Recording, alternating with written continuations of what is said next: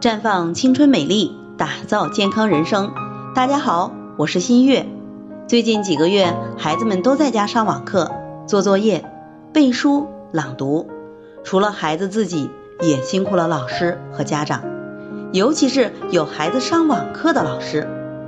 李女士是一位小学老师，自己孩子也上小学，平时既要带网课，还要照顾自己家的孩子学习、饮食起居，每天都是不停的说话，一天下来口干舌燥的，嗓子都哑了。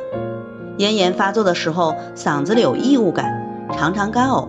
老公竟然怀疑她又怀宝宝了，检测结果是阴性的。其实李女士的情况。主要是长时间说话造成的咽部黏膜充血、粘液腺肥大、分泌功能亢进、粘液分泌增多而诱发的一系列问题。老师是我们辛勤的园丁，培育着祖国的花朵。孩子都比较小，需要各个环节的引导和教育，因此每天长时间的说话，很容易因为过度用嗓而形成慢性咽炎。主要表现有咽部干燥、灼热。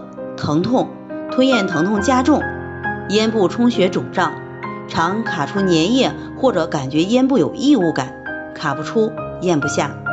其实不但是老师，还有学生、销售员、话务员等长期用嗓的人群也为此而苦恼。虽然不是什么大问题，但这种感觉比较折磨人。不过，虽然老师授业解惑不可能不说话，但也不是没有改善的方法。可以每天多喝水，水里面加一些贡梨膏。在中医上，梨膏有滋阴润肺、利嗓的作用，经常喝可以很好的保护嗓子。在这里，我也给大家提个醒：您关注我们的微信公众号“普康好女人”，普黄浦江的普，康健康的康，普康好女人。添加关注后，点击健康自测，那么您就可以对自己的身体有一个综合的评判了。